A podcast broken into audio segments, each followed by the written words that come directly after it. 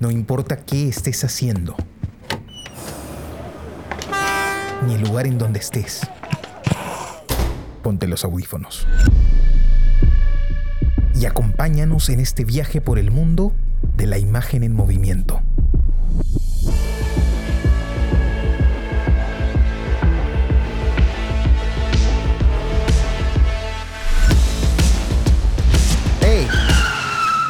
¿Qué cine pasa? ¿Qué tal amigos? Bienvenidos a este nuevo episodio del podcast ¿Qué cine pasa? El podcast donde analizamos películas que acabamos de ver. Nos gusta decir que están en caliente para nosotros. Los saluda su amigo Carlos de la Torre Paredes. Me acompañan Jesús Alvarado. Hola Carlos, Jonathan, ¿cómo están? Y Johnny Alba. Hola amigos, un gustazo verlos ahora para hablar de cine, como siempre. Así es, Johnny. Bueno, el día de hoy vamos a hablar de una película que es tal vez ya un clásico del cine, ¿no? Aunque no es tan antigua, eh, pero es una película pues que creo que ha marcado mucho en, la historia del cine. Eh, en parte porque trata también de, esto, ¿no? del cine y de cómo se, expresa el cine. Eh, y se trata de la famosa Cinema Paradiso, de Giuseppe Tornatore. En italiano era Novo Cinema Paradiso, ¿no? Ese, es su nombre. Es una película que propuso Johnny Alba en, su primera participación aquí en el podcast, que fue la, la sesión pasada se incorporó con nosotros al equipo y pues esa es la película que él ha propuesto y la verdad se lo agradezco. Yo, yo ni había visto la película hace muchos años, tal vez cuando tenía 6, 7 años, me hizo verla mi padre. Eh, fue una película que, recuerdo con cierto cariño, pero no la recordaba así, o sea, recordaba cositas muy mínimas. Eh, haberla visto ahora ha sido una muy bonita experiencia, pero ya hablaremos de eso. Muy bien, coméntanos un poco, Johnny, ¿por qué elegiste esa película? O si quieres un poco de la sinopsis también, estábamos conversándolo la otra vez, ¿no? La posibilidad de, entrar ahora por ahí. Tengo, un pequeño resumen de la sinopsis, pero elegí la película primero porque es una película que a mí personalmente me marcó mucho. Eh, me marcó... Eh, fue, yo lo recuerdo como un puente en el... Yo, yo empecé viendo películas, me recuerdo en ¿Tú te acuerdas que en Canal 2 daban función estelar películas? ¿Habían películas? Ya yo empecé viendo películas ahí, con mi papá, y veíamos cine de acción nada más, netamente de acción. Veíamos, no sé, Rambo, ese tipo de películas, nos vacilábamos. Pero en esa misma época, mi papá descubrió un lugar en, cerca al barrio, se empezó la moda del VHS. Mi papá se compró un VHS, porque antes tú estabas supeditado a ver cine en, televisión y ver televisión. Entonces, cuando mi papá y yo descubrimos el VHS, empezamos a alquilar VHS de forma adictiva y ver películas que no habíamos visto nunca. Entonces, ese, ese, el VHS fue mi salvación, porque yo estaba, veía mucha televisión. Y entonces, yo creo que hay una diferencia entre el cine y la televisión. Y para esto pongo el ejemplo del personaje este de, Alfredo. Alfredo, por ejemplo, no era un tipo, no era un tipo ilustrado, era, era analfabeto incluso, pero tenía cierta sabiduría y yo creo que es porque él veía cine, él era de la época del cine. La película está, está en la época de los 40, justo antes de que empiece la era de la televisión. Entonces, eh, yo elegí esta película porque a mí realmente me hizo fue un puente entre las películas, entre la televisión y el cine. Cuando me empecé a interesar realmente en el cine, vi, vi que había algo más ahí, el arte del cine. Entonces, me pareció interesante esta película. Es un homenaje al cine, ¿no? Este, les voy a compartir una pequeña sinopsis que, es, que la escribí aquí. este, la sinopsis es la historia de un famoso director de cine italiano llamado Salvatore Di Vita, que regresa después de muchos años de ausencia a su localidad natal en Sicilia, Giancaldo, para asistir al funeral de Alfredo, el proyectista que promovió su afición al cine cuando era un niño al que llamaban Totó. Salvatore recuerda su infancia y cómo ver películas en Cinema Paradiso transformó su vida. Esa es más o menos la, la sinopsis, pero la película es mucho más profunda, entonces la vamos a ir desarrollando, imagino, durante el programa. Así es, Johnny. Bueno, es una, película bastante interesante. Jesús, ¿quieres comentar algo o yo, yo empiezo? Em, sí, bueno, para incentivar, digamos, el diálogo, solamente Este, y, y, poder escucharte, Carlos, este, solamente diré que es una película que me ha dejado eh, contrariado, ¿no? De hecho, este, coincido con ustedes en el hecho de que ya es un, clásico del cine, eh, Cinema Paradiso.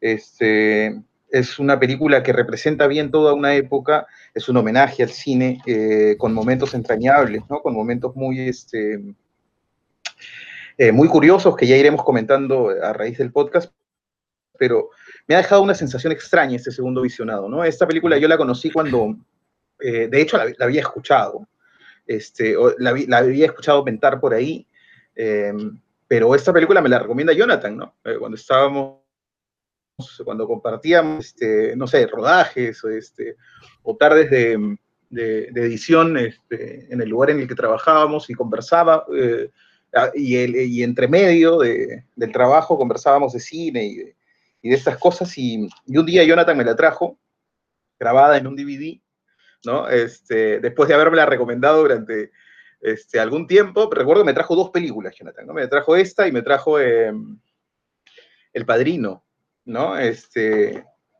me las dio y me dijo, ahí está para que las veas, ¿no? Este, entonces ya un poco más y me prende la computadora, pone el disco, me sienta y... Dos visiones de Sicilia. claro. Y, este, y, estos, y estos DVDs terminaron pues en el, en el, cajón de mi escritorio, ¿no? Terminaron como tantas cosas, ¿no? Que uno este, va acumulando, ¿no? Eh, en el tiempo, ¿no? Terminaron en el cajón de mi escritorio y un día que estaba eh, almorzando, eh, almorzando con mi hijo, ¿no? en, un periodo durante el que pasaba mucho tiempo con él, este, estábamos almorzando juntos y decidí poner la película, ¿no?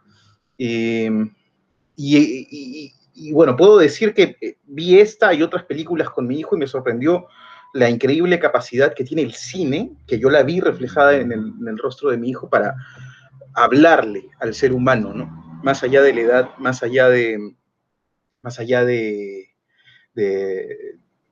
de la condición, ¿no? De las condiciones sociales, geográficas, geopolíticas, de la, eh, me, pareció que, eh, que el cine tenía esta capacidad de llegar, ¿no? Sin Y bueno, Jonathan hablaba este, de, eso, de eso hace un instante también, ¿no? Eh, uno de los personajes de esta película, que es Alfredo, este,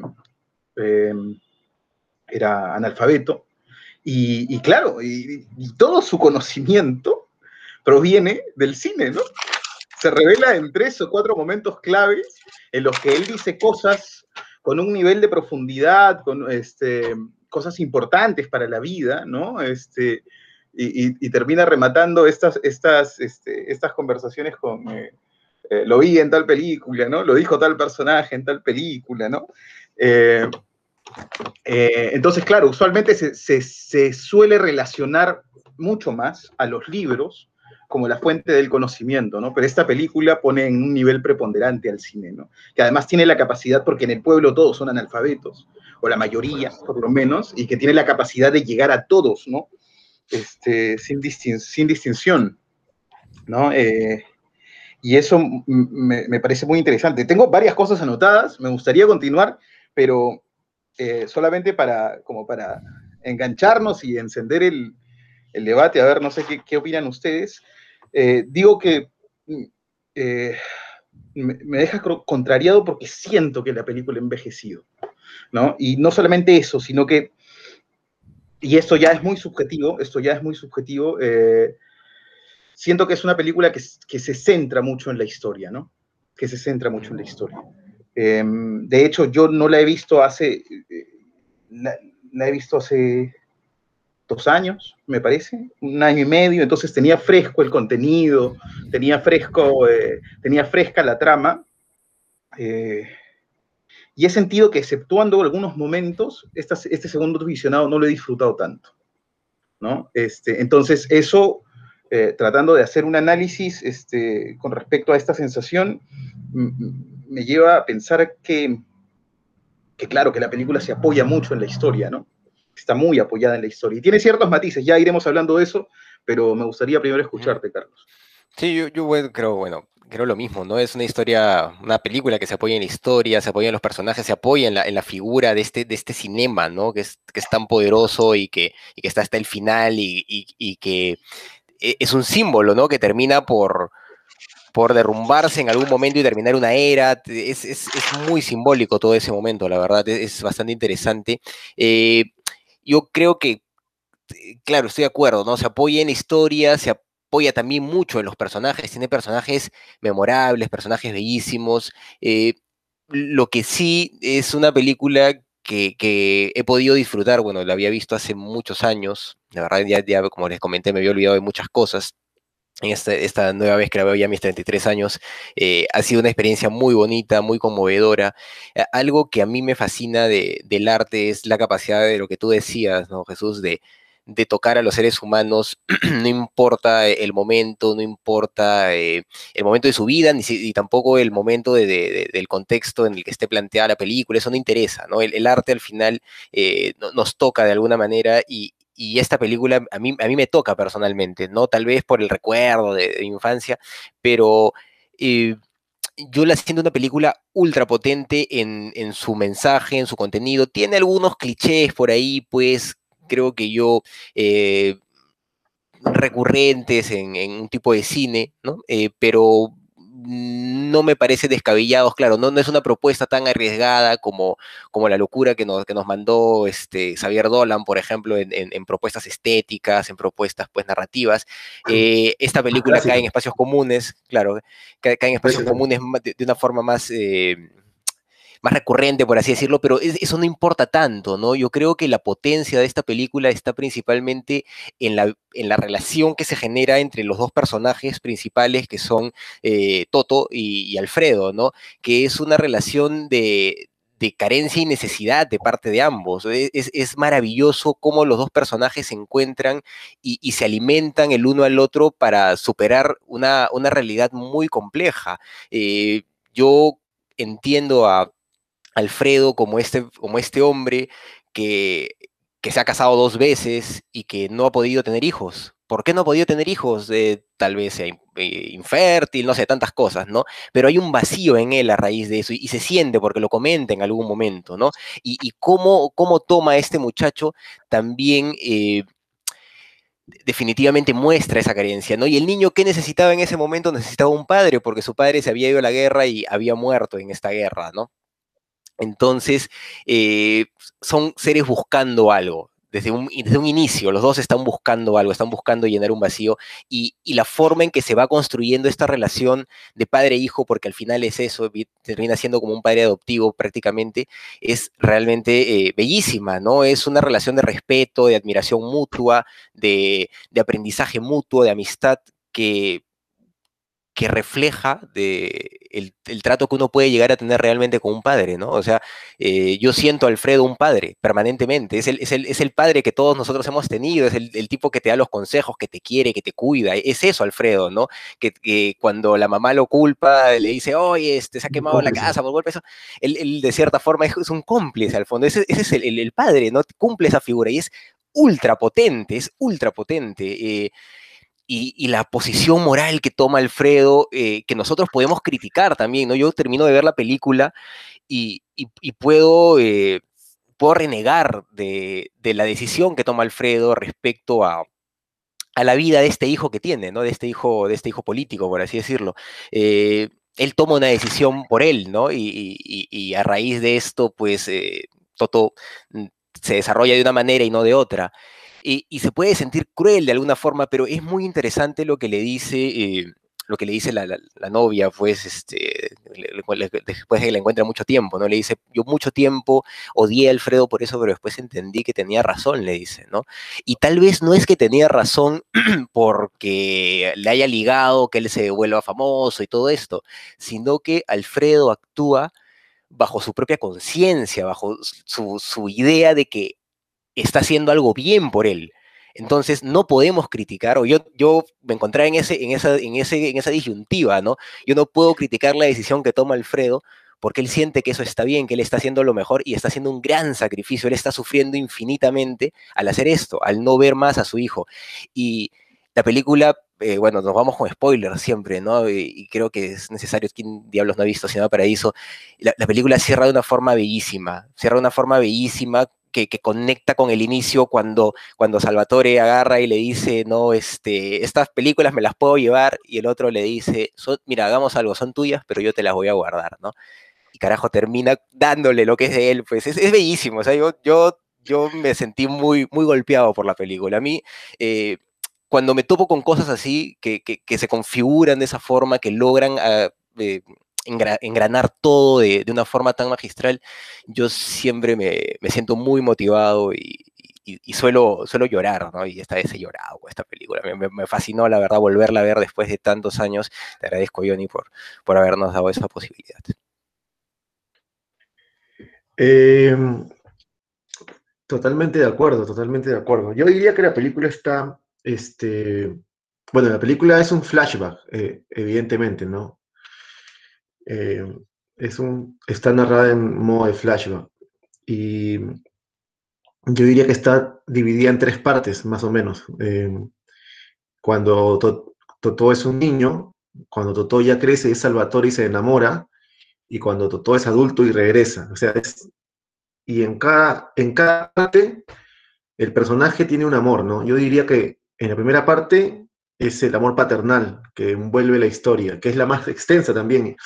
Y, me, gusta cómo está editada la película porque en tu recuerdo o en tu percepción de la vida, que no es así, no tiene que ser así la realidad, pero en la percepción de la vida, por alguna razón tenemos la sensación de que la niñez es más larga, que, uno, que nos cuesta más. Los primeros 10 años de nuestra vida es una eternidad, ¿no? Eh, y, yo ya ahora siento que cada cinco años vuelan, así como que... Sí, yo, yo sentía justo eso, que, que yo lo que recordaba de la película era eh, al niño, ¿no? Básicamente, no recordaba lo demás, recordaba al niño. Eh, entonces, la, la, adolescencia es intensa y tal como la película te la pone, ¿no? Y muy apasionada, intensa, veloz, muy apasionada. Y la adultez es una reflexión de conclusiones y es algo, es, una forma de, de, resumir una vida, pues, ¿no? Es una, es una, la edición es una forma de resumir una vida. Yo no siento que haya envejecido la película, pero no sé si yo sea una buena, un, buen de esas cosas, porque yo a veces veo películas más antiguas que películas nuevas, soy medio chapado a la antigua. Este, pero, y es más, eh, yo recuerdo una entrevista donde entrevistan a Giuseppe Tornatore y el entrevistador le pregunta a Giuseppe, le pregunta, cuando tú eres crítico del festival de cine, cuando eres crítico, ¿tú ves la película como un crítico de cine, o sea, evaluando, analizando, o ves la película como Totó? Y él contestó de que él tendía a ver la película como Totó, como espectador. O sea, incluso se proponía tal vez a analizarla, pero terminaba siempre viendo la película como Totó. Y es lo que a mí siempre me pasa con esta película. Siempre me ha costado mucho analizarla objetivamente, como hace Jesús, ¿no? A mí me cuesta mucho analizar objetivamente. Eh, a ver, ¿qué, ¿qué, qué, hay de interesante en esta película?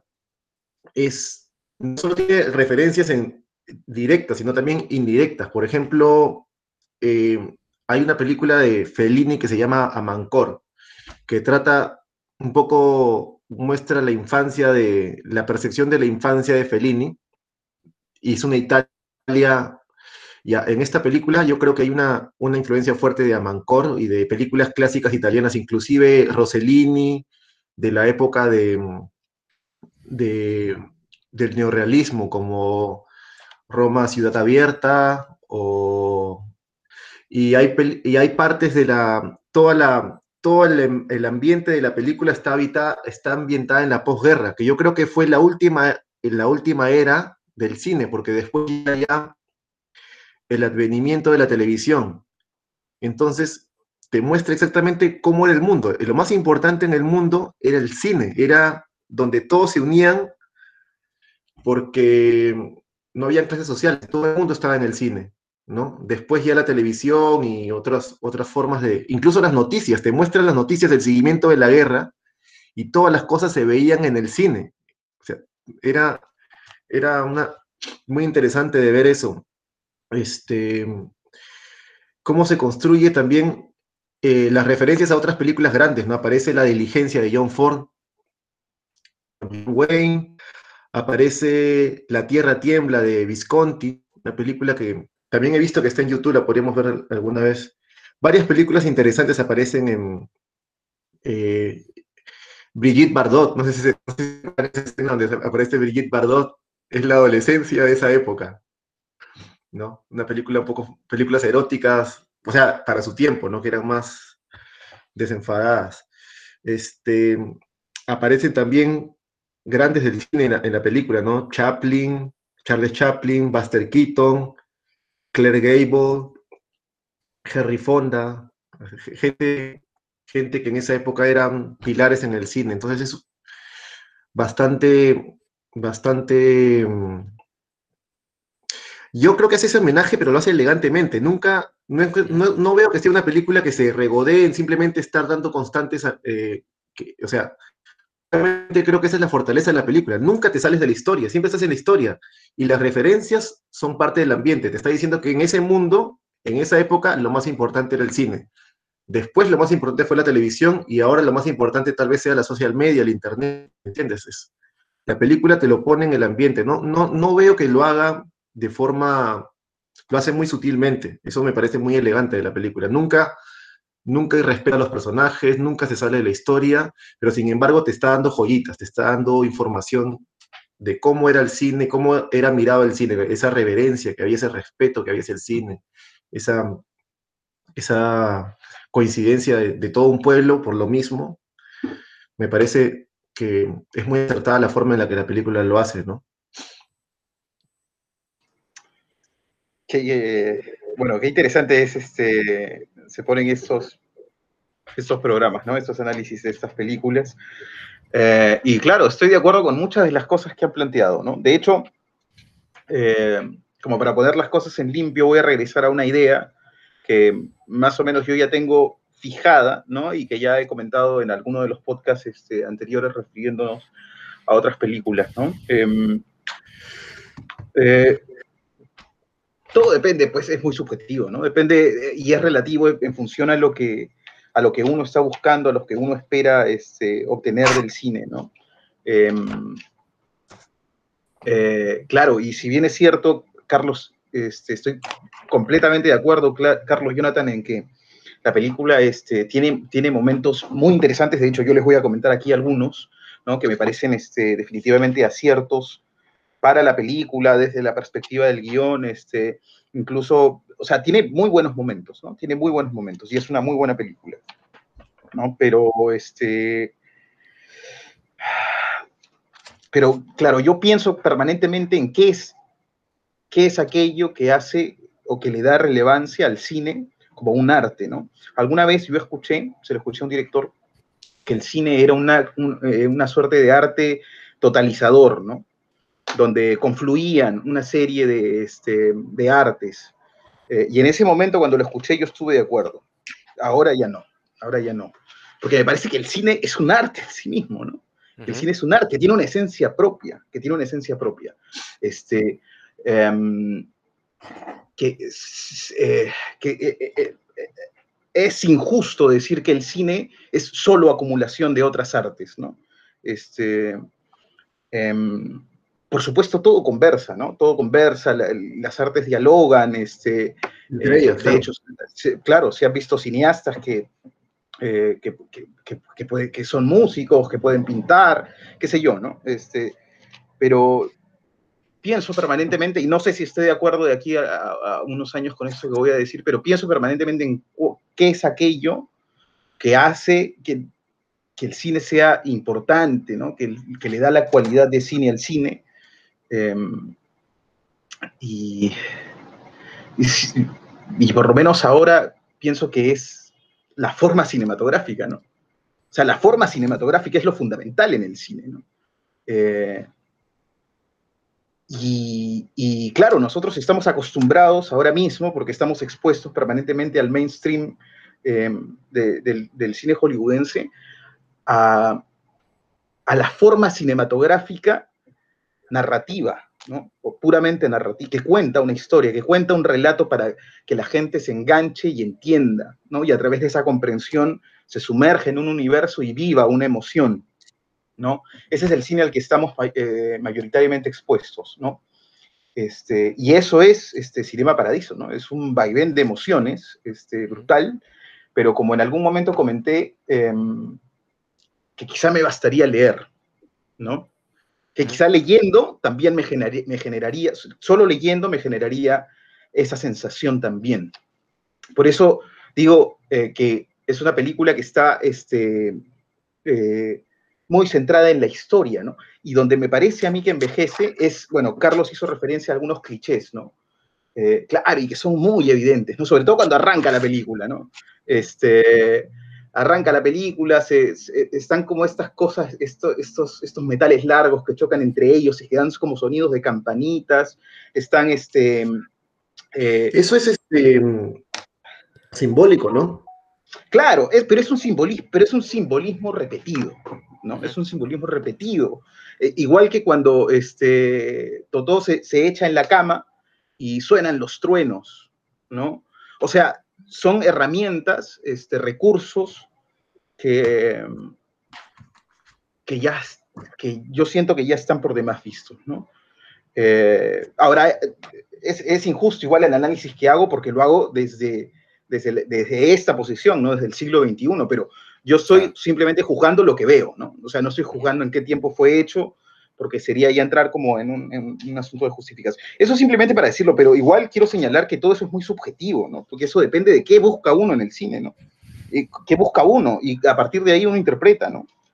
Eh, yo estoy permanentemente buscando formas narrativas o, entendiendo lo, eh, o para aclararlo, estoy buscando formas cinematográficas nuevas, ¿no? Este, em, eh, eh, ahora mismo es más, tradicional, ¿no?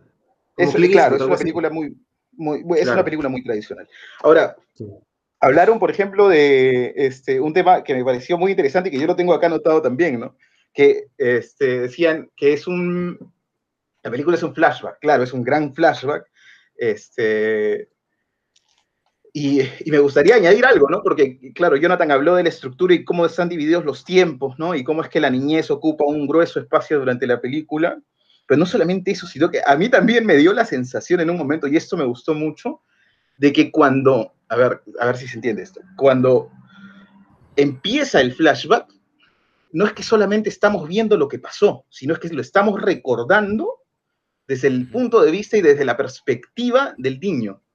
¿No? Porque, o sea, porque hay gestos que revelan eso, ¿no? Y, la, cámara señala cosas que revelan eso. Lo primero es que, eh, eh, por ejemplo, pensaba en, eh, en, esta primera sesión de censura, digamos, del cura, ¿no? Viendo las películas con su campanita y, y, es, y ese rostro que hace el, cura, esos gestos este, son histriónicos, pues, ¿no? Entonces yo casi pensaba este,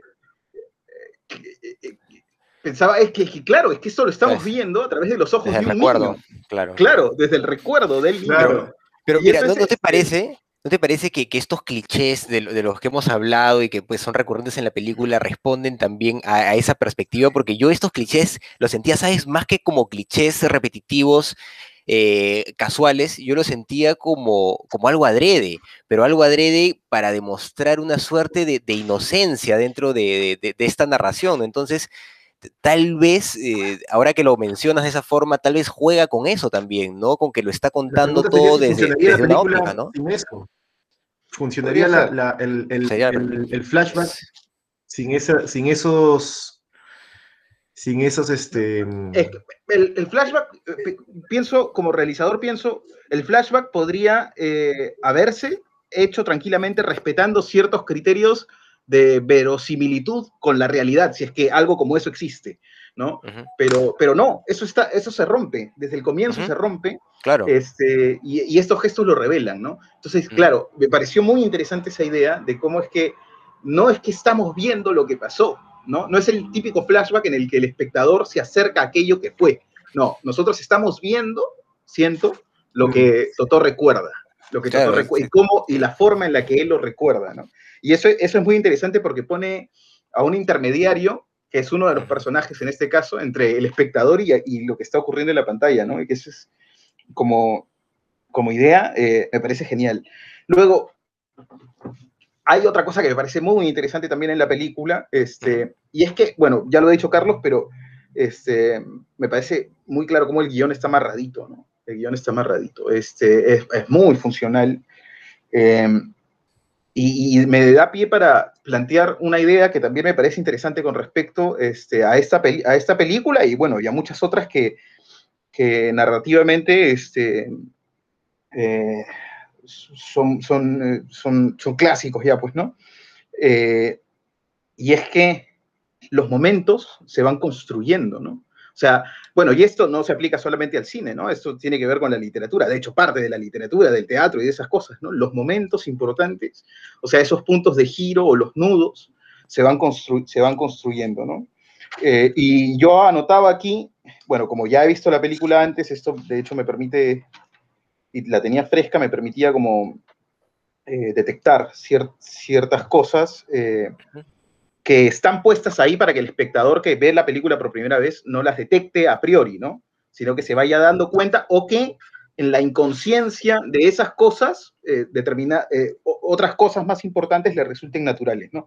Y puse, en el minuto 11.42, eh, está el primer implante sobre la película y el incendio, ¿no? Que es la primera vez en la que este, Alfredo le habla, claro. le dice, a, le dice a, a, Totó que la película se puede incendiar, ¿no? Uh -huh. eh, claro, y eso es una explicación de, de, cómo funciona ese mundo, es casi como un acercamiento antropológico del espectador, pero en realidad es este, pero lo importante es, que, es claro, es que sirve para, sirve para ese momento, ¿no? Uh -huh. Y eh, en el minuto 12.52, eh, el, bueno, el regalo de los besos censurados, ¿no? De eso, de eso hablaba Carlos, ¿no? Eh, que pues, se hace fundamental y al final este, la, escena final cobra, cobra valor y toda esa emotividad porque, porque está esa escena, ¿no? Si no, no tendría, pues, el... Porque está la escena anterior, digo, ¿no? Si no, no tendría el nivel de importancia que, que seguramente tiene, ¿no? Eh, en el minuto 27, ¿no? Eh, la casa se quemó por las películas, ¿no? Claro, y esto tiene un valor en sí mismo, este, es importante, es, hay un nivel de conflicto claro para el personaje, en el hecho de, con la mamá, ¿no? Eso que se quemó la... Pero en realidad este, es como un segundo aviso, ¿no? De que viene... Eh, de, viene el incendio. De viene, el, claro, el, el, momento cumbre que es, que es el incendio, ¿no? Bueno, y así sucesivamente, o sea, tengo varios momentos aquí anotados que me darían pie para llegar hacia, hacia esa idea, ¿no? Que los momentos uh -huh. importantes en las películas, y eso es tramar al final, ¿no?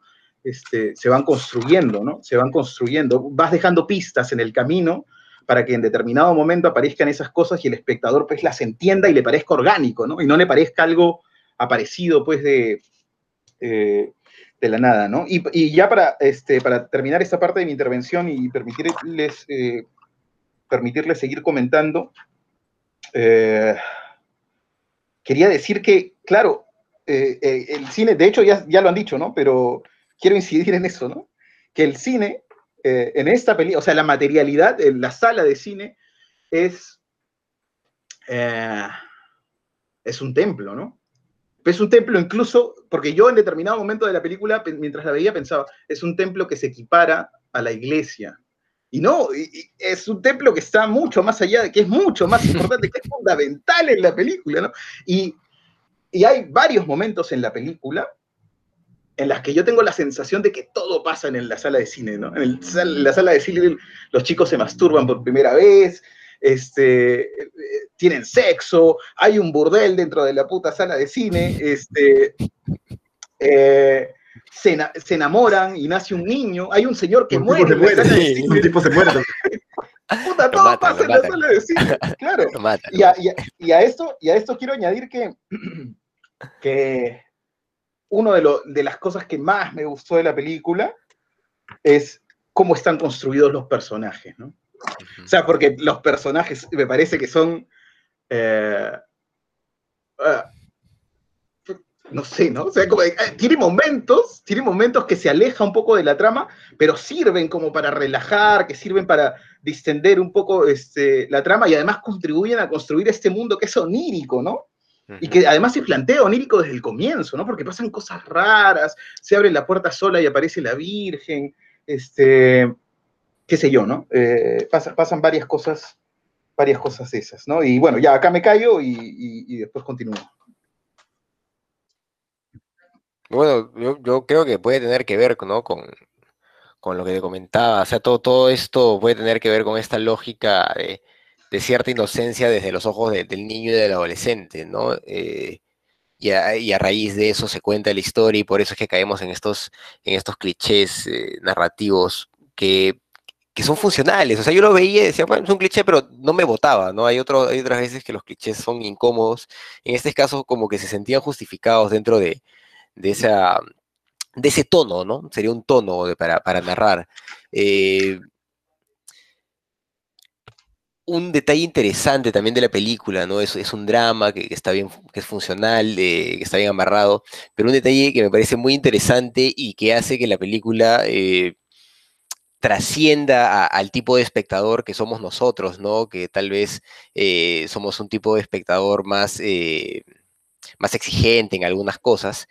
Eh, es el humor, ¿no? Eh, la película está repleta de momentos graciosos, eh, de, cosas pues que te sacan una carcajada a pesar de, las penurias, de los dramas, y eso me parece que, es lo que le permite a esta película llegar a todo el mundo, ¿no? O sea, no es solo un drama bien construido que, toca el tema del cine, sino que además tiene la capacidad de, ser popular porque, porque juega, ¿no? Te juega permanentemente con el espectador, le hace bromas, entonces el drama que podría ser muy trágico, que podría ser muy doloroso, y que lo es de cierta forma, eh, se ve acompañado pues de estos momentos de, ironía, de risa que, que distienden la película y, y que son muy funcionales también. Entonces, creo que es un elemento eh, muy importante, ¿no? Yo recuerdo particularmente eh, siempre el, momento del niño es, es, más importante, ¿no? Creo que,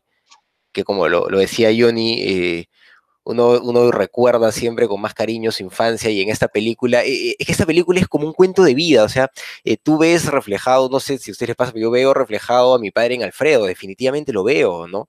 Y, creo que le pasa a todo el mundo, es, inevitable. entonces, de hecho, nos conectamos más con el niño porque está contándonos una vida, cómo avanza, cómo enfrenta cosas y nos podemos ver reflejados, podemos empatizar con el niño o, o, en Salvatore y entenderlo, ¿no? Eh, entonces es más probable que, remitamos a, este momento de infancia, o por lo menos a mí, a mí me pasa y, el recuerdo que tengo de, haberlo visto de niño también, pues creo que responde a eso de alguna forma, pero es este momento el que me da mucha risa, eh, donde está su amigo que termina pues siendo el esposo de, la, novia, pero están en el colegio y no puede multiplicar 5 por 5, ¿no? Y es, es bestial ese momento, es maravilloso porque es súper inocente, o sea, e, e, es, el colmo de la inocencia, esa, escena, ¿no? Donde empiezan a, contar todavía, ¿no? Chenko, Peruno, Chenko. Y también la, violencia, del maestro, ¿no? La sí, terrible. Excelente. Es muy feo. a mí me, me encanta la cara de, este amiguito que es, que un tonto, pues, definitivamente, y que se termina metiendo en política, también es una broma que hacen por ahí el, director, ¿no? Es el tonto del pueblo que se mete en política y, que, sobresale en eso. Pero como él, cuando ve la respuesta, entre comillas, gracias a lo que le ha dicho Salvatore, cómo sonríe con una seguridad como diciendo, ya, carajo, ya voy a cagar a este idiota, ¿no? Le voy a ganar a mi profesora, ya se jodió, ya le voy a responder, ¿no? Y le responde, pues, que ya sabemos lo que le responde, ¿no? Le responde que 5 por 5 es Navidad, ¿no? Y, se mete golpes. Pero, pero me pareció bestial, o sea, me pareció el, colmo de la inocencia esa escena y, tiene muchas así la película, permanentemente, ¿no? Tiene, tiene estos momentos eh, el, tema de cliché, por ejemplo, lo, recuerdo cuando él encuentra justo a ese amigo nuevamente, uno de los clichés que recuerdo, con, me parece que es con la prostituta, ¿no? Este, del pueblo, eh, descansando, por así decirlo, ¿no? Teniendo, sexo ahí en, medio del bosque. Y, lo que le dice, o sea, me, pareció que, mm, o sea, me pareció como que era muy, muy forzado de cierta manera, pero que respondía a, esta lógica también inocente de, de, la película, ¿no? Entonces nunca me pareció desentonada. La, la, película tiene bastante influencia del cine italiano clásico, y el cine italiano clásico tiene bastante onírico y al mismo tiempo me, eh, tiene una mezcla de, eh, estoy hablando del cine italiano que viene después del neorrealismo italiano, ¿no? Después, que tiene una mezcla un poco onírica y a la vez melodramática, ¿no? Visconti, Fellini, o sea, pareciera que bebiera mucho, bebiera mucho de sus maestros, este, Tornatore. Es interesante lo que dice Jesús también, lo que dices tú sobre los personajes, este, hay una escena donde recuerdo que mm, Totó está caminando con el cura y se hace, se hace el que se lesiona para que, para que Alfredo lo lleve en la, en la bici. Y Alfredo le dice una frase, una frase que me parece, me parece increíble, extrema sabiduría. No sé de dónde le habrá sacado Tornatore, pero le dice, cuando, cuando Totó le plantea para ser amigos, le dice, yo elijo a mis amigos por su aspecto y a mis enemigos por su inteligencia. También he visto que es como, yo elijo a mis amigos por el carisma y a mis enemigos por su inteligencia. Y tú eres demasiado listo para ser mi amigo o amigo mío. Me pareció una sabiduría de, Alfredo increíble, como genial, ¿no?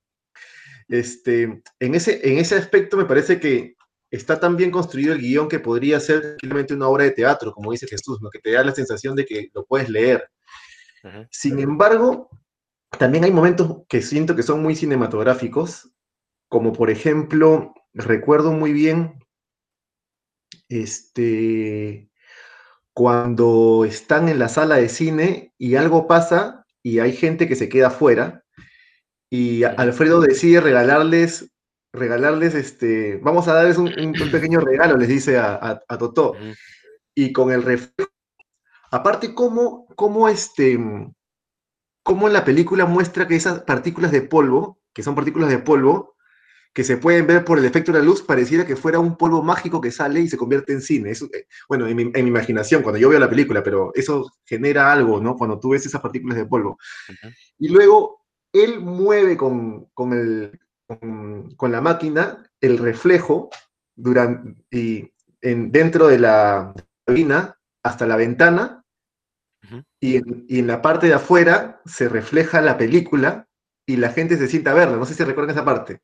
Sí, claro, ese es donde se da el incendio, pues. Detrás, ah, mira, hay bastantes, bastantes herramientas cinematográficas ahí. Detrás de ese movimiento está la de, de Ennio Morricone. Ennio Morricone es un músico extraordinario, ¿no? Ha estado películas de, de Sergio Leone, inclusive este, era hace una vez en, ¿cómo se llama esta película? Bueno, una película de, varias películas de, de, Morricone, el Spaghetti Western y sus películas clásicas también. La música, ese movimiento me parece muy cinematográfico, me, parece que es difícil de, narrar en, un libro, ¿no?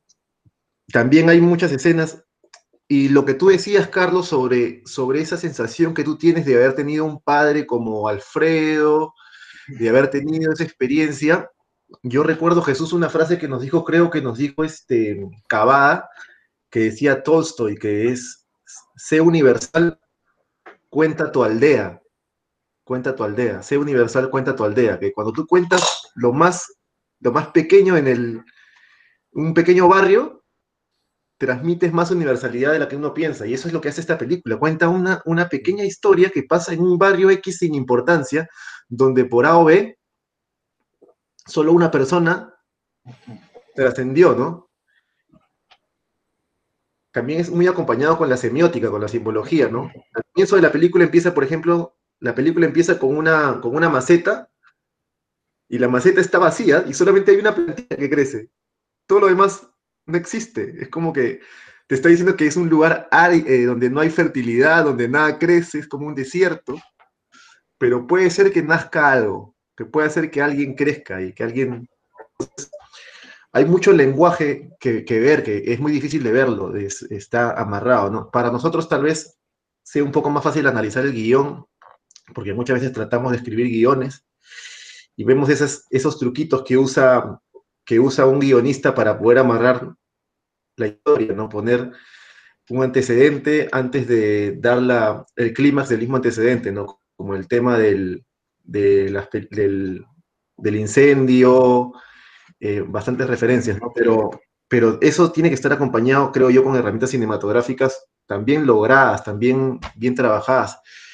Y yo siento que Tornatori es un, un profundo conocedor del cine, o sea, no, inclusive uno mismo tiene que conocer mucho cine para darse cuenta de dónde, de dónde coge, ¿no? De dónde, de cómo, te convence, cómo te lleva, ven, ven conmigo para acá. Hay dos tipos de cineastas, el que te manipula un poco, tipo Hitchcock, tipo Tornatore en este caso, y otro que te deja más suelto, ¿no? Que te deja que tú mismo interpretes, ¿no? Que es más tipo, no sé, tal vez David Lynch, no, sabría, no sabría cómo hacer un ejemplo de esto. Clint Eastwood, por ejemplo, es un director que es un poquito más tradicional, que, te trata de llevar, ven, yo quiero que sientas esto, toma, bla. O sea, todas las herramientas del cine para que tú sientas lo que él quiere. ¿Qué es lo que hace esta película con nosotros, no? Yo quiero que tú sientas esto y en este momento vas a llorar. y te pone ese final, que es considerado, creo que uno de los finales más elegantes de, la historia del cine. Mm. Mm. Bueno, varias cosas. Este, lo primero es que, claro, por supuesto, esa escena de,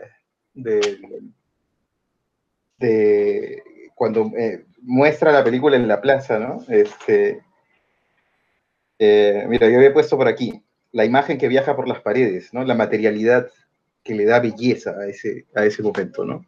Este, eh, claro, y, y es que yo no, no he dicho necesariamente, no digo que, que, tú estés diciendo que yo lo he dicho, pero como para aclarar y, limpiar un poco la cancha, este, no he dicho que no sea cine, obviamente es cine, ¿no? Es cine. Y hay una cualidad cinematográfica en eso. Lo que yo, eh, lo que me parece es que es, que es un cine muy clásico para mí, ¿no? Es un cine muy clásico, con, con, un perfil muy, muy clásico, ¿no? Ahora, ¿esto es bueno, es malo? No sé, yo creo que, yo creo que este, eso es irrelevante, ¿no? Es irrelevante porque porque la película construye leyes eh, o plantea, plantea este, leyes, plantea eh, códigos, este, parte de una intención y es fiel a esa, a esa, es coherente con esa intención, con esas leyes, que, que no, me, que, no necesariamente me hayan gustado algunas cosas, no significa que esté mal, ¿no? Eh, significa que, que ya está, que eso, es, que eso es subjetivo, ¿no? Que eso es subjetivo, que ya depende de cómo, cómo cada uno procesa procesa esas cosas, ¿no? Y me parece interesante em, plantear, ya que se ha dicho, y en algún momento Jonathan dijo que, el, eh, que claro, eh, hizo como una separación que es importante y siempre es importante señalar entre la televisión y el cine. Eh, y, claro, yo recordé inmediatamente una, alguna vez le escuché decir a José Luis Guerín, que es un documentalista español, eh, en una de las conferencias que tienen, que están en YouTube eh, de él, eh, le escuché decir que, que la gran diferencia entre el cine y la televisión, estoy parafraseando, ¿no? Lo vi hace, ya mucho tiempo, que, pero que la gran diferencia entre el cine y la televisión es que el cine tiene una tradición, que el cine viene de un sitio, que bebe, que va bebiendo y se va retroalimentando. Este, la televisión no hace más que copiar burdamente lo que, lo que el cine en algún momento, este, eh, lo que el cine en algún momento hizo, ¿no? Eh, lo que el cine construyó. Y esa evolución del cine, ya esto me parece, no, no sé si él lo dijo, pero, pero a mí me da la sensación de que esta evolución del cine tiene que ser coherente, ¿no? Y esa es la gran diferencia, pues, entre, entre la televisión y el cine, ¿no? El, el cine eh, está hecho para verse, ¿no? Está hecho para verse. La televisión está hecho para, para verse, pero a veces se puede solamente escuchar, ¿no? Este, y se puede ver a veces en chiquito y no hay problema, ¿no? El cine es, es que, bueno, y ahí vuelvo con, otra de las cosas que en algún momento conversamos con Carlos y con Pepe, ¿no? En el, que, que, claro, el cine está hecho para verse en pantalla grande, ¿no? Este, eh, porque, porque además estás atrapado en la sala de cine, ¿no?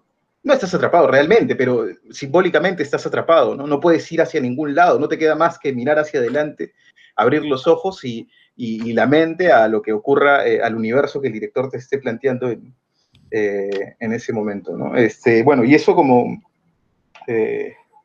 como pie de página, ¿no? Este, pensaba en que, claro, es, el final es, este, es, este, conmovedor, ¿no?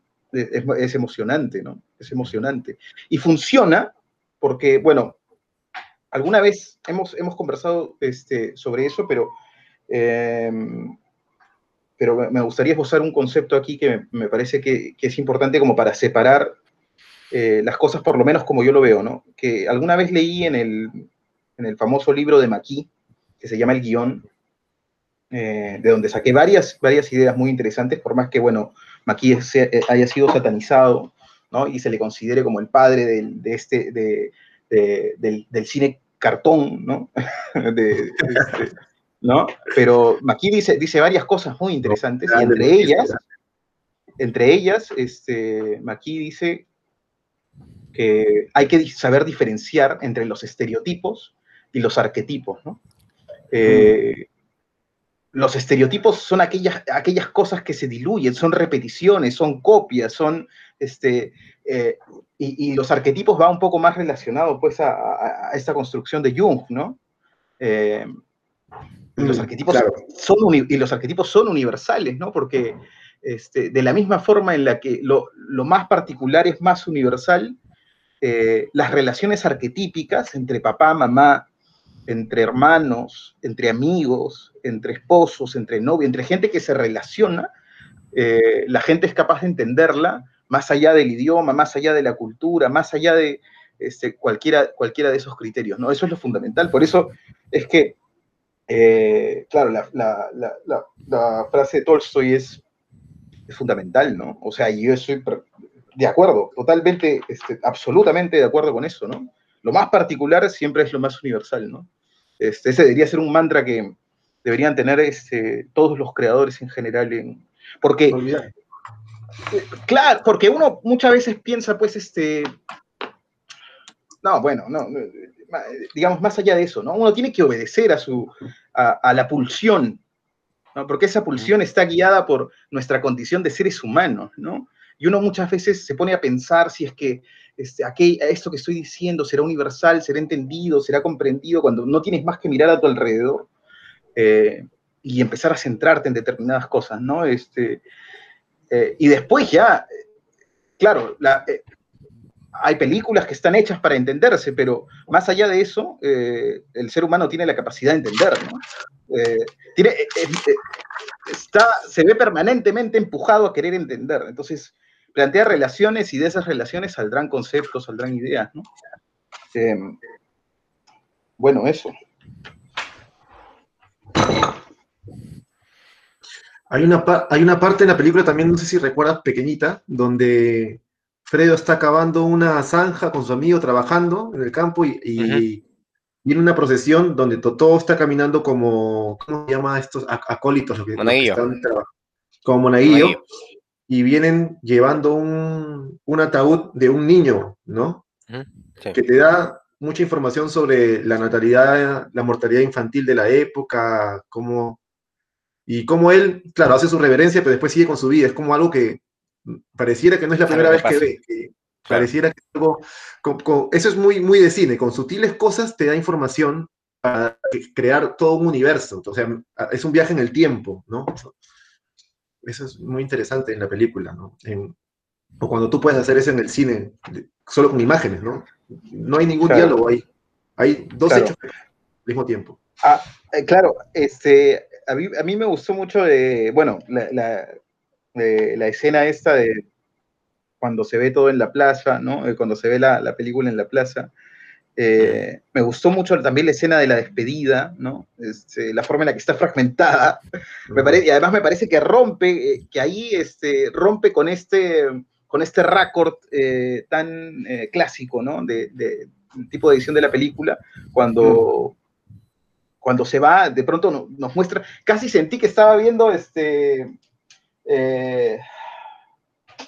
a Bresson, ¿no? Casi sentí que estaba viendo una película de Bresson, así con este, con e, este tipo de cortes, con este, teleobjetivos tan, este, con lentes un poco más cerrados, donde te muestra solamente partes y, los miembros están cortados, ¿no? Este, eh, y no hay una continuidad, ¿no? Y parece todo medio caótico en ese momento. Me gustó mucho esa, esa escena también.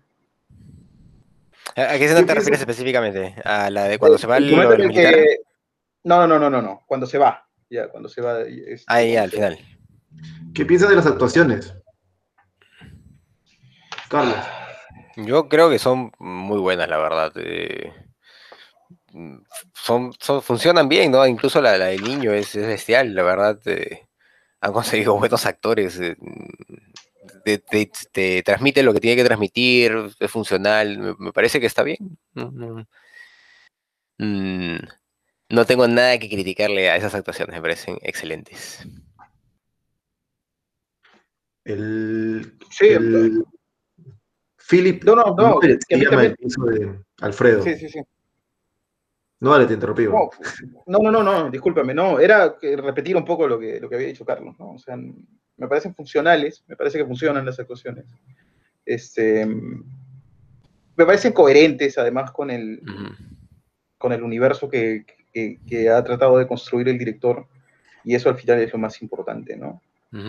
Em, o sea, quizás si una cosa es importante en el, en el, bueno, en el cine, en el arte en general, es ser coherente con, el universo que te planteas y con las limitaciones que planteas también, ¿no?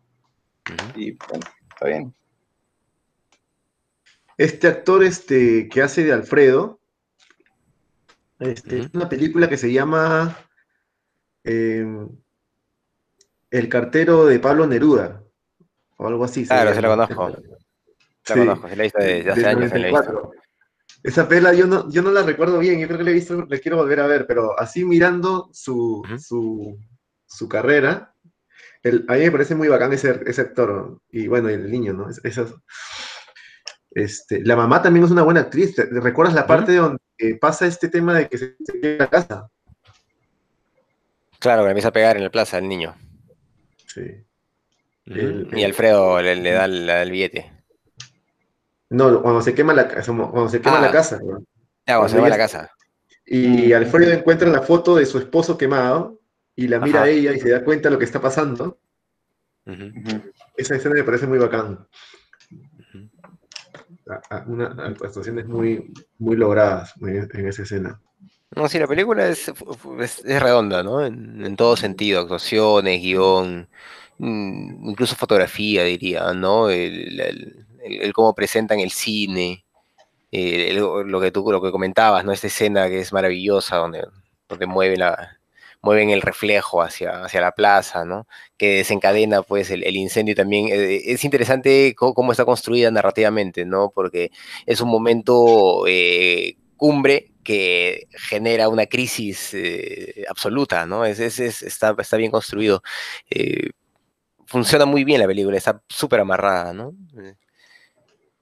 La verdad que está, está bien, así que yo, sí creo que ha sido una buena elección. Muy bien amigos, ¿estamos listos para calificarla o, queremos hacer más comentarios sobre la película? Vamos. Vamos. Muy bien, a ver, todo al final, Johnny. Empezaré yo. Eh, yo voy a calificar la película con un 9. Es una película que me parece excelente, pero como comentaba Jesús, eh, narrativamente y en propuesta no, no me terminé de impresionar porque, claro, es clásica, ¿no? Entonces no, no, no puedo llevarla a un 10 porque no, no, no me lleva más allá, ¿no? Me transmite muchas cosas, funciona muy bien, genera lo que tiene que generar, eh, pero, claro, yo también siento que estoy en búsqueda siempre de, de cosas más nuevas, ¿no? De, de, de experiencias más, este, menos clásicas, ¿no? Más, más alternativas, de propuestas más raras, ¿no? A ver, a ver qué pasa. Y, en esta ocasión, pues por eso le, voy a poner un 9. Es una película que funciona muy, muy bien. Eh, yo me identifico plenamente con los personajes. Eh, creo que es lo más potente de la película. Eh, ya, ya, hemos visto películas haciendo relación también con la película, la única que, hemos que yo he calificado con 10, creo. No, he calificado otra con 10 también, ¿no? una de las que he calificado con 10, que es la, la de Xavier Dolan, eh, el tema de la relación entre las personas, cuando está bien construida, pues puede ser absolutamente potente, ¿no? Y en el caso de, Cinema Paradiso, eh, la construcción que hay, pues, entre Totó y, Alfredo es tan, tan, tan potente que, que trasciende, ¿no? como dicen, es universal, ¿no? Es arquetípica, absolutamente. Eh, eso es, es, lo mejor, tal vez, que, tiene esta película y, por eso va a tener su, su 9. Sí, este. La verdad es que a mí también me, gustó mucho eh, la, película, ¿no? Este, la primera vez que la vi, me gustó también, este, me gustó también ahora. Eh, y digamos, más allá de, de, los comentarios, de las salvedades que he planteado, claramente es una película que emociona, ¿no? que tiene la capacidad de llegar a la gente, donde hay un conocimiento de las, de las herramientas cinematográficas para servir a un objetivo, ¿no? Para servir a un objetivo, que en este caso es el de emocionar, ¿no? Quizá mi, mayor eh, resquemor con respecto a eso es que este, está muy claro, ¿no? Que me parece que es muy claro eso, ¿no? Eh, que claro, que las herramientas están sirviendo para eso, me parece que es muy evidente, ¿no? En algún momento lo hemos conversado también, este, aquí en el podcast eh, el uso de la música, ¿no? Sí, el uso de la música. Ah, genial. No sé, a mí no, me gusta mucho, ¿no? No me gusta. Me parece que está para reforzar, para reafirmar permanentemente la emoción y casi es como decirte, llora, es momento de llorar, ¿no? Aparece como un leitmotiv determinado, ya llora, aquí lloras. Ese es el momento en el que lloras.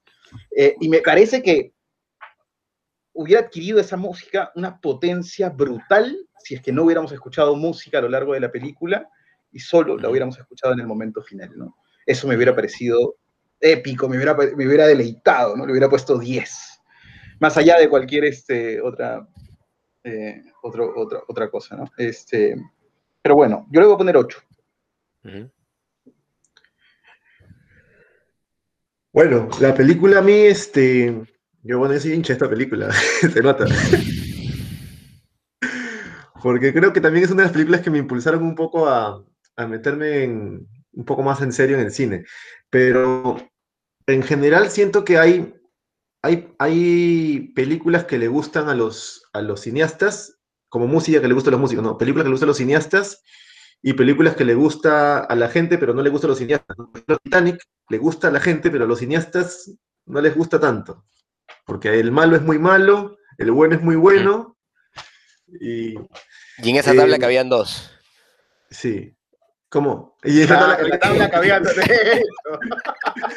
Titanic es una película que, que, entretenida, ¿no? Pero bueno, por decirlo, o sea, hay, igual hay, hay libros que, que le gustan a la, a la, gente, como Harry Potter, pero muchos escritores dicen que no es literatura, ¿no? Pero hay libros que matan las dos cosas, que es literatura y que, y que se vuelven universales, ¿no? Como El Quijote o Shakespeare, que llegan a, a, matar los dos pájaros. Y yo creo que esta es una de las películas que matan los dos pájaros, ¿no? Que le gusta a los cineastas y que le gusta a los, al espectador. Entonces, eh, yo le voy a poner un 9. Este, porque yo creo que esa película cumple, ¿no? Es una película, y es una obra maestra para mí, es una, es una obra maestra del cine. Solo que es clásica, entonces gente como nosotros que ya está buscando algo que rompa esquemas, que no sea el arquitrama clásico, que sea tal vez, pero siento que es una clásica elegante, es una película, una obra maestra del cine, eh, para mí. Le voy a poner un, 9. Claro. Claro, al final también el cine, bueno, el arte en general tiene que ver con, cómo nosotros llegamos a él, cómo nos toca, ¿no? Eh, más allá de, detalles técnicos, etcétera. Es una película que, creo que en, cualquier circunstancia nos puede tocar. Eh, bueno, amigos, toca elegir la siguiente película, me toca a mí decidir.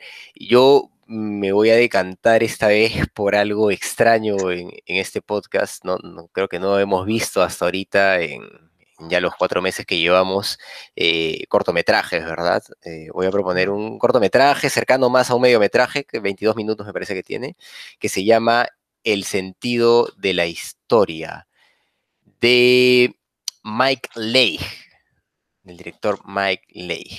Eh, bueno, 26 minutos tiene. Está eh, en YouTube, ahí, lo vamos a encontrar. Y pues es, eh, la primera vez que vamos a ver un mediometraje, vamos a, vamos a ver qué tal nos va, ojalá les agrade. A mí me llamó la atención la primera vez que lo vi, creo que a Jesús particularmente le va a gustar por el formato, por el formato que tiene. Mm. Gracias, sí, sí, sí, oye, qué bueno que, claro, abramos espacio también este, a, a cosas un poco más cortas, ¿no? Este, porque al final, el, al final el, eh, el, podcast no es más que un pretexto para ver nuevas películas e incentivar a la gente a, a, ver cine de, todo el mundo, distinto, ¿no? Cine que no, que no llega usualmente a las salas, ¿no? O que, eh, bueno, en el caso de Cinema Paradiso, pues está eh, en eh, no, sé, en, alguna carpeta ahí empolvándose, ¿no? Este... Eso tú lo tenías guardado. gente sí lo ha visto. Sí, sí, sí. sí, acá analizamos de cierta forma todo. También hemos visto películas como Tenet, hemos visto películas, pues, como este. Claro, pero por ejemplo, Tenet es una película que yo nunca hubiera visto, ¿no? Creo que en algún momento lo dijimos, ¿no? Sí, Tenet es una película que yo no hubiera escogido en el cine. Sala de, de, de Christopher Nolan. Tenet, Tenet, de Christopher Nolan. Ah, no la he visto tampoco. ¿Tienes el no la veas, no, no la veas, no la veas. No la veas, no la veas, no la veas. ¿Tanto así? Ese es de, Christopher. Sí, sí, es como ver Batman, es como ver Batman, pero en otras circunstancias. ¿Cómo se llama el, director de Batman? ¿Cómo se llama Christopher? Nolan, Nolan. Nolan. Nolan. Pero el, a mí el avance me pareció interesante, un tipo de origen. No, tiene buen tráiler, tiene buen tráiler. tiene buen tráiler. Pero a, ah, a, lo que voy es, a lo que voy es a que este, más allá de eso, es interesante. Pepe la propuso en ese momento y, este, y más allá de si nos gustó o no, pues estamos viendo cosas distintas. Eso va refrescando la mente también. Sí. Claro, Win River también, que le, le, sacamos la mierda a esa pobre película, qué mala. Win River. Bueno, pero en, contraposición, pero este, pero eh, por ejemplo, vimos Drunk, ¿no? Que, que es sí, un que yo tampoco hubiera visto, que es un peliculón. No, hemos visto de todo, hemos visto de todo. Vimos esa película también que yo propuse que se, que se llamaba Mamá, creo, todo, no me acuerdo todo, que la, la francesa que, que, estaba ahí, ¿no? Era un 5 más o menos, ¿no?